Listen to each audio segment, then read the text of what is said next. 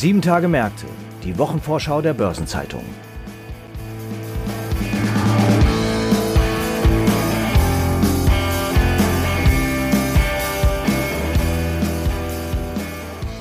Die 17. Kalenderwoche wird dominiert von Quartalsbilanzen. So legt eine illustre Schar an Unternehmen Zahlen zum ersten Vierteljahr vor, darunter Banco Santander, Michelin, HelloFresh sowie die Mercedes-Benz Group AG, die noch bis Ende Januar Daimler AG hieß. Zu diesen Themen und weiteren Terminen informieren wir Sie in den nächsten etwa 20 Minuten in der neuen Episode unseres Podcasts Sieben Tage Märkte, zu der ich Sie herzlich begrüße, liebe Zuhörerinnen und Zuhörer. Heute ist Freitag, der 22. April. Mein Name ist Franz Kongbui und ich bin Redakteur der Börsenzeitung. Und gemeinsam mit meinen Kollegen Joachim Herr, Korrespondent in unserem Münchner Redaktionsbüro, sowie Christiane Lang stelle ich Ihnen die Themen vor, die in der anstehenden Woche wichtig werden. Und starten wollen wir mit der Mercedes-Benz Group. Hierzu begrüße ich meinen Münchner Kollegen Joachim Herr. Hallo Joachim. Hallo Franz. Joachim, Mercedes-Benz veröffentlicht am kommenden Mittwoch die Zahlen für das erste Quartal. Was zeichnet sich da ab? Nun, das Geschäft im Luxussegment läuft ja schon einiger Zeit sehr gut und hält auch die Marge hoch von Mercedes-Benz. Bekannt ist ja schon, dass der Absatz im ersten Quartal um immerhin 15 Prozent gesunken ist auf knapp 502.000 Pkw und Vans. Mercedes-Benz schneidet da übrigens wie schon im vergangenen Jahr schlechter als BMW ab. Im vergangenen Jahr zum Vergleich, BMW äh, hatte da einen Rekordabsatz erzielt mit einem Zuwachs von 8%, während es für Mercedes-Benz um 5% nach unten ging. Und jetzt in den ersten drei Monaten hat BMW einen Absatzrückgang auch hinnehmen müssen, um 6% allerdings und Mercedes-Benz, wie gesagt, äh, minus 15%. Äh, Trotzdem dürfte die Umsatzrendite der Stuttgarter in der Nähe des im vergangenen Jahr erreichten Niveaus geblieben sein. Wie gelingt das dem Unternehmen? Ja, vor allem, weil im obersten Segment äh, die Zahl der verkauften Autos zunimmt. Wenn auch nur leicht, jetzt im ersten Quartal um ein Prozent auf 76.200 Einheiten. Das sind also ungefähr 15 Prozent der gesamten Zahl. Aber diese Luxusfahrzeuge bringen besonders hohe Deckungsbeiträge und Margen.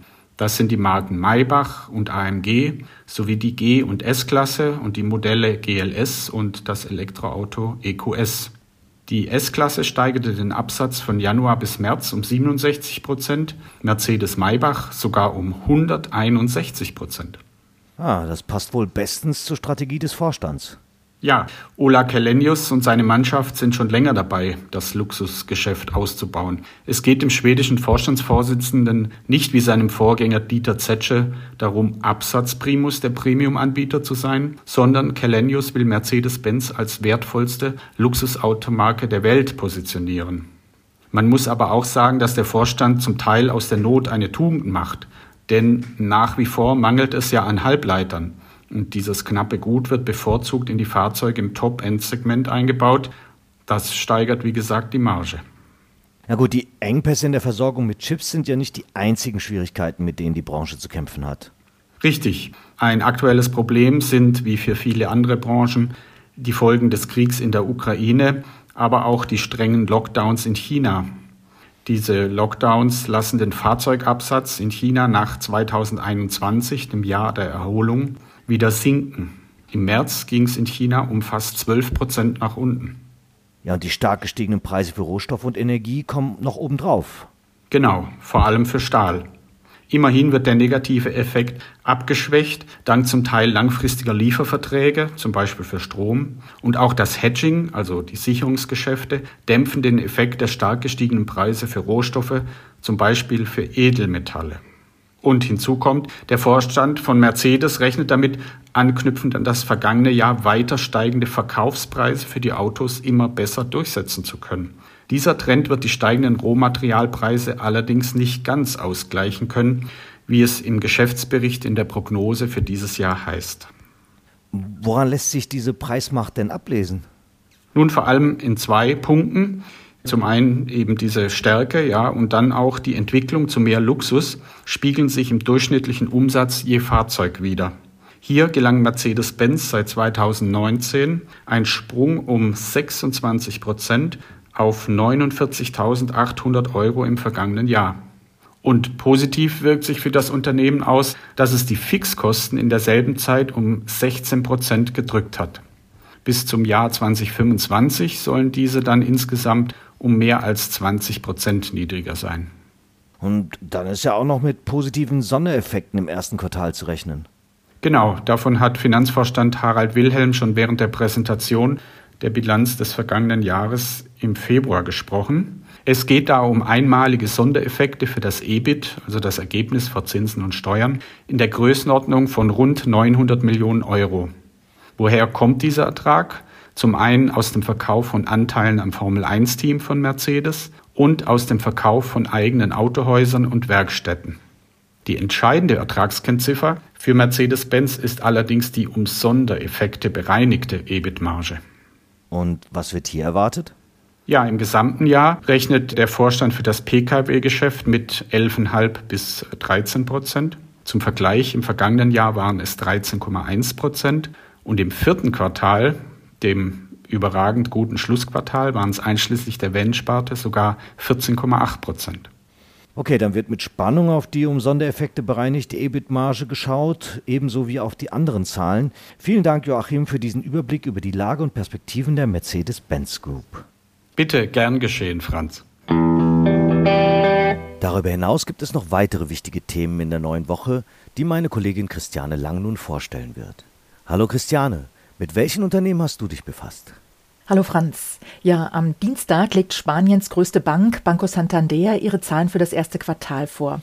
Nach Einschätzung von Analysten ist der Reingewinn in den ersten drei Monaten auf fast 2,3 Milliarden Euro geklettert. Das wären rund 44 Prozent mehr als in der gleichen Vorjahreszeit, als der Reingewinn 1,6 Milliarden Euro betrug. Und auch vor Ausbruch der Pandemie im ersten Quartal 2019 hatte Santander mit 1,8 Milliarden Euro deutlich weniger verdient als jetzt für das diesjährige erste Quartal erwartet wird. Aber woher kommt dieser kräftige Gewinnsprung?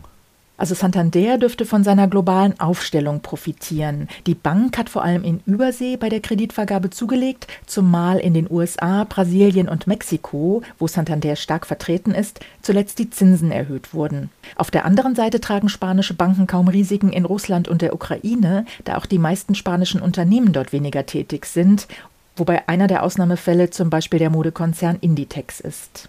Und wie sieht es für die Bank auf dem Heimatmarkt aus? Da laufen die Geschäfte für die Banken eher mäßig. Die Kreditvergabe an Verbraucher und Unternehmen liegt immer noch unter dem Vorkrisenniveau. Nur der Immobilienmarkt zieht wieder an und damit auch die Hypothekenkreditvergabe der Banken. Analysten rechnen daher beim Zinsüberschuss von Santander im spanischen Markt mit Stagnation oder Rückgang, bei den Provisionseinnahmen dagegen mit einer Steigerung. Insgesamt ist die spanische Konjunktur wie anderswo auch durch den Krieg in der Ukraine abgekühlt und die Inflationsrate erreichte im März mit 9,8 Prozent den höchsten Stand seit 37 Jahren. Und der Kurs der Santander-Aktie ist wie die übrigen spanischen Banktitel mit Kriegsausbruch im Februar abgesagt. Seit Jahresbeginn liegt sie aber noch immer mit 10 Prozent im Plus. Noch keine kompletten Quartalszahlen, sondern Verkaufszahlen für die ersten drei Monate wird ebenfalls am Dienstag der französische Reifenhersteller Michelin vorlegen. Interessant wird aber vor allem der Ausblick sein. Ja, natürlich wegen des Ausbruchs des Kriegs in der Ukraine, oder?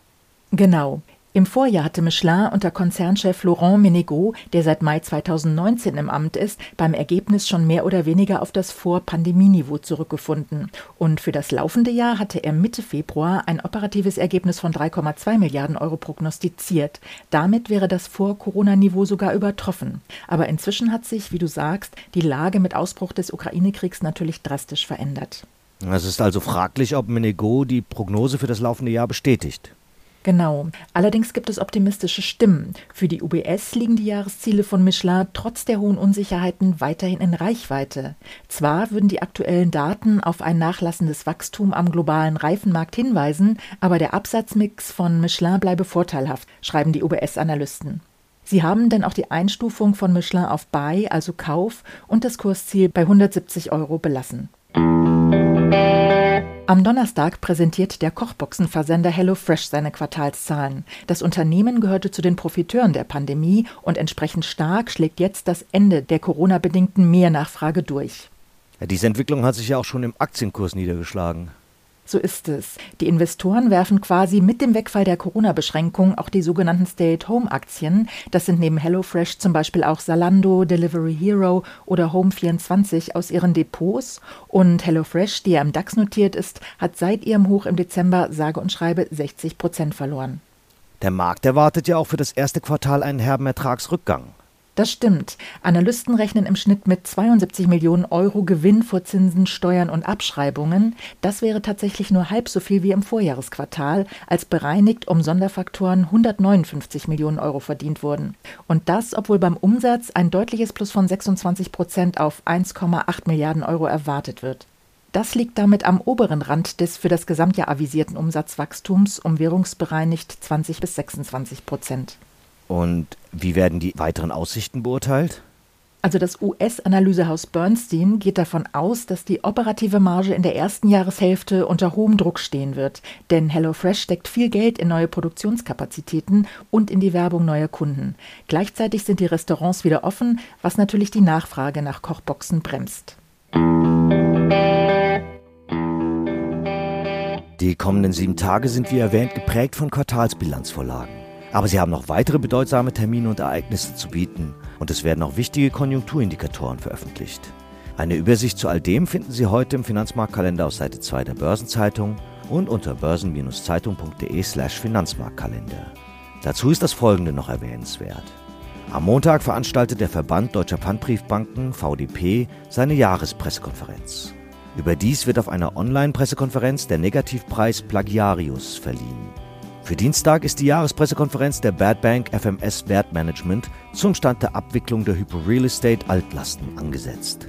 Zudem findet eine Pressekonferenz vor Beginn der Luftfahrtmesse Aero in Friedrichshafen statt. Und die ungarische Notenbank informiert über ihren Zinsentscheid. Zur Wochenmitte beginnt die Luftfahrtmesse Aero und der Bundesverband öffentlicher Banken Deutschlands, FÖB, hält eine Pressekonferenz zur Aktienmarktprognose ab. Zudem findet eine Online-Veranstaltung des Bundesverbandes Deutscher Banken statt zum Thema ökonomische Bildung. Deutschland braucht Nachhilfe. Und die Online-Wirtschaftskonferenz des Deutschen Apothekerverbandes DAV wird durchgeführt. Und am Donnerstag werden die Zinsentscheidungen der japanischen und der schwedischen Notenbanken erwartet. Ein paar runde Geburtstage gibt es in den nächsten Tagen ebenfalls zu feiern.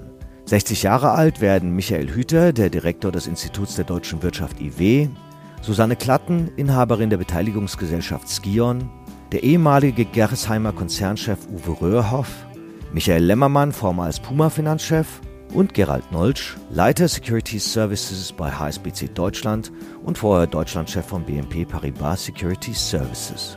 Seinen 65. Geburtstag feiert der ehemalige Vorstandschef von ProSieben und dann Premiere, Georg Kofler. 75 Jahre alt werden der EU-Außenbeauftragte Josep Borrell sowie Theodor Baums, einer der renommiertesten Experten für Gesellschafts- und Kapitalmarktrecht und lange Jahre Vorsitzender der Regierungskommission Corporate Governance. Und ihren 80. Geburtstag begehen der langjährige Vorstandsvorsitzende des Stromkonzerns Steag, Jochen Melchior, und Karl-Heinz Stiller, ehemals Vorstandschef von Wincor Nixdorf. Artikel zu Geburtstagen und Personalien finden Sie nicht nur auf der Personenseite der Börsenzeitung, sondern auch gebündelt in unserer Personalie-App. Und überdies gibt es in der kommenden Woche eine Vielzahl an Gedenk- und Aktionstagen. Hier nur eine Auswahl, wie zum Beispiel der Welttag des Buches und des Urheberrechts, der Internationale Tag des Baumes, der Welttag des geistigen Eigentums, der Jahrestag der Nuklearkatastrophe von Tschernobyl, der Welttag des Tanzes, der Weltgrafikertag, der Weltpinguintag und nicht zu vergessen der Tag des deutschen Bieres und der Girls Day, der Mädchen-Zukunftstag. Zum Schluss noch ein paar Hinweise in eigener Sache. In der Samstagsausgabe finden Sie wie stets die Spezialthemaseite Recht und Kapitalmarkt. Am Dienstag gibt es eine neue Ausgabe von Rules and Regulations, dem Regulierungsnewsletter der Börsenzeitung in deutscher und englischer Sprache. Am Mittwoch liegt der Börsenzeitung das BZ-Spezial zu Wealth Management und Private Banking bei. Zudem kommt eine neue Folge von Hashtag Volatility, der Anlage-Podcast von Börsenzeitung und QC Partners. Im Übrigen ist gestern zum einen eine neue Episode von Nachhaltiges Investieren, der Podcast von Börsenzeitung und Union Investment rund um Sustainable Finance veröffentlicht worden. Darin spricht Gesa Vögele, Mitglied der Geschäftsführung von Crick, dem Verein zur Förderung von Ethik und Nachhaltigkeit bei der Geldanlage, darüber, warum Engagement oder aktives Aktionärstum in Deutschland verglichen mit manchen anderen Ländern noch relativ unterentwickelt ist. Zum anderen ist gestern Abend auch eine neue Folge von Nachgefragt, dem Podcast von Börsenzeitungen in Partnerschaft mit PwC zum Corporate Finance Award publiziert worden. In der neuen Episode schildert Rolf Buch, Vorstandschef von Vonovia, den Krimi um die Übernahme der Deutschen Wohnen. Und damit sind wir am Ende dieser Episode angelangt. Redaktionsschluss für diese Ausgabe war Donnerstag, 21. April, 18 Uhr. Eine Gesamtübersicht über Konjunktur- und Unternehmenstermine finden Sie in unserem Terminbereich unter börsen-zeitung.de/termine. Alle genannten Links sind mitsamt weiteren Informationen in den Show Notes zu dieser Folge aufgeführt. Und wie stets wünschen wir Ihnen an dieser Stelle einen guten Wochenabschluss und ein erholsames Wochenende. Alles Gute und bis zum nächsten Mal.